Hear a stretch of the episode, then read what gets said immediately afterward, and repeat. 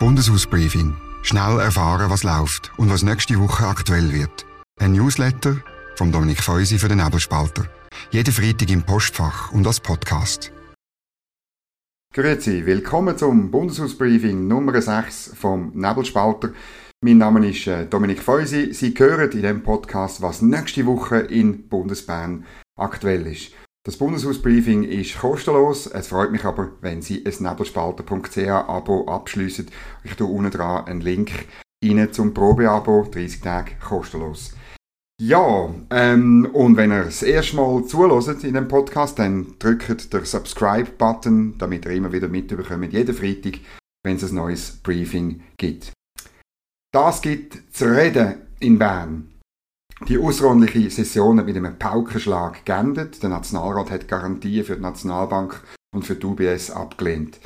Weder die SVP noch die SP haben bekommen, was sie sich von der Bundesrätin Karin Keller-Sutter erhofft haben. Die einen wollen ein Verbot von systemrelevanten Banken, die anderen mehr als nur eine Prüfung von Boniverbot und Eigenkapitalvorschriften, wo über die internationale Regulierung rausgeht. Beide Seiten haben wollen, dass eine solche Rettung nie wieder nötig wird, hat man immer wieder hören Das Ziel ist sicher ehrenwert, doch es ist in einer real existierenden Papiergeldwirtschaft, ich habe im letzten Bundeshausbriefing das ein bisschen ausgeführt, nicht zu erreichen, meiner Ansicht nach. Die, ich zitiere, Gesellschaft auf Kredit, Martin Ronheimer, heute in der NZZ, ist eigentlich der Ursprung von dieser Krisenanfälligkeit. Es bleibt die Einsicht, vom Schaffhauser SVP-Ständerat Hannes Germann und das ist für mich ein Zitat von der Woche. Wir haben einfach das Klumpenrisiko noch verstärkt, indem wir aus zwei Klumpen einen gemacht und erst noch die lahmende oder angeschlagene Bank an die gut laufende Bank gepappt haben. Zitat Ende. Was die Ablehnung äh, genau bedeutet, ist weiterhin offen. Der Bund ist und bleibt bei der Meinung, dass es keine Auswirkungen auf den Deal hätte. Staatsrechtler Andreas Kley sieht das anders. Mit einigem Recht, wie ein Blick in die Materialien zum sogenannten Bundesgesetz über die Wahrung von Demokratie, Rechtsstaat und Handlungsfähigkeit in außerordentlichen Lagen nahelegt. Im Bericht von der Kommission zum Gesetz steht nämlich, dass der Sinn von der nachträglichen Genehmigung darin bestehe, dass vorläufig freigegebene, aber noch nicht ausgeführte Zahlungen gegebenenfalls noch gestoppt werden können. Zitat Ende. So werde das Parlament nicht mehr vor ein Fait accompli gestellt. Das findet ihr auf Seite 1579. Der Einwand kommt aber äh, ziemlich spät, muss ich sagen, nach der Debatte. Oder? Trotzdem, äh, nach der Anwendung von Notrecht könnte es äh, daraus eine Debatte über die, die Umsetzung von Notrecht geben. Und die Debatte die passt wahrscheinlich weder dem Bundesrat noch der UBS. Was nächste Woche aktuell wird. Das Parlament nimmt wieder die übliche Kommissionsarbeit auf. Die Sozial- und Gesundheitskommission vom Ständerat schaut zum zweiten Mal den indirekten Gegenvorschlag zur Prämienentlastungsinitiative der SPA. In der Wintersession ist der Ständerat gar nicht auf die Vorlage eingetreten, weil sieben Ständeräte von der Mitte gegen den Deal von ihrem Präsident mit der SP gestimmt haben. Es ist dort darum gegangen, neben der Prämienentlastung auch höhere AHV-Rente äh, zum Beispiel zu beschliessen. Der NZZ hat die sieben, Daniel Fessler, Appenzell Innerrhoden, Andrea Gmür, Luzern, Peter Hecklin, Zug, Ottmar Reichmuth, Schweiz, Beat Rieder, Wallis, Benedikt Würz, St. Gallen und Heidi Zgracken, Uri, sogleich zum Sonderbund innerhalb der Partei ähm, gemacht und betitelt. Es ist gut möglich, dass der Ständerat als Ganzes hart bleibt, weil die Kosten vom Gegenvorschlag 1,3 Milliarden bei der Bundeskasse 900 Millionen bei den Kantonen pro Jahr sind nicht kleiner geworden. Auch die Außenpolitische Kommission vom Nationalrat trifft sich am Montag wieder.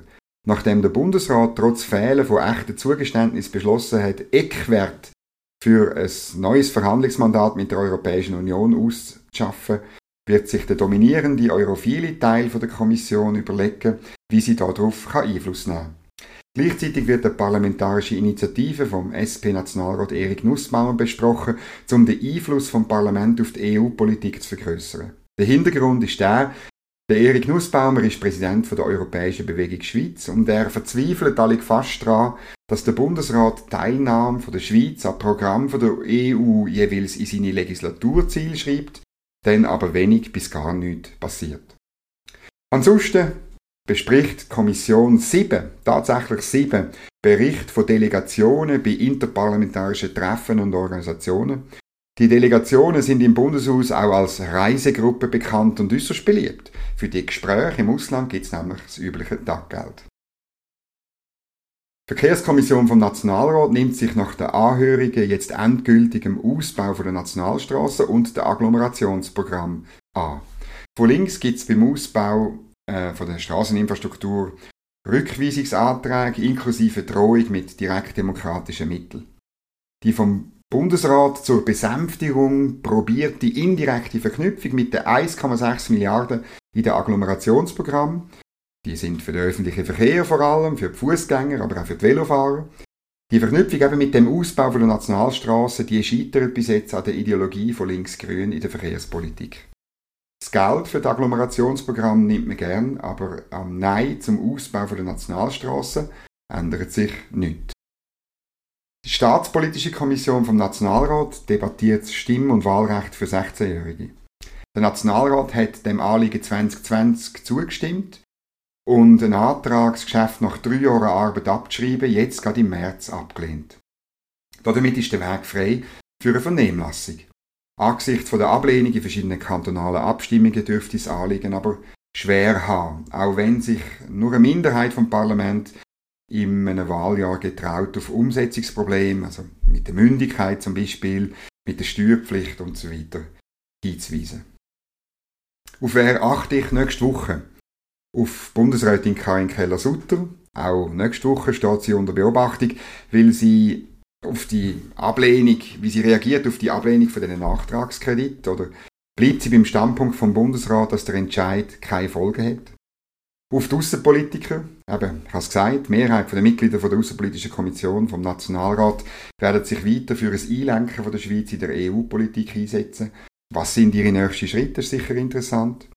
Und dann auf die Mittelständeräte in der Gesundheitskommission stehen sie hinter dem Parteipräsident Gerhard Pfister oder hinter gesunden Bundesfinanzen? Das ist die grosse Frage. Was sonst noch läuft? Nach der Osterferien geht der Bundesrat offenbar gemäß heutigem Stand eher ein bisschen gemächlich an am Mittwoch. Die Wirtschaftskommission vom Ständerat wird die Standortförderung 2024 bis 2027 vorberaten. Das Budget von knapp 650 Millionen Franken dürfte unbestritten sein.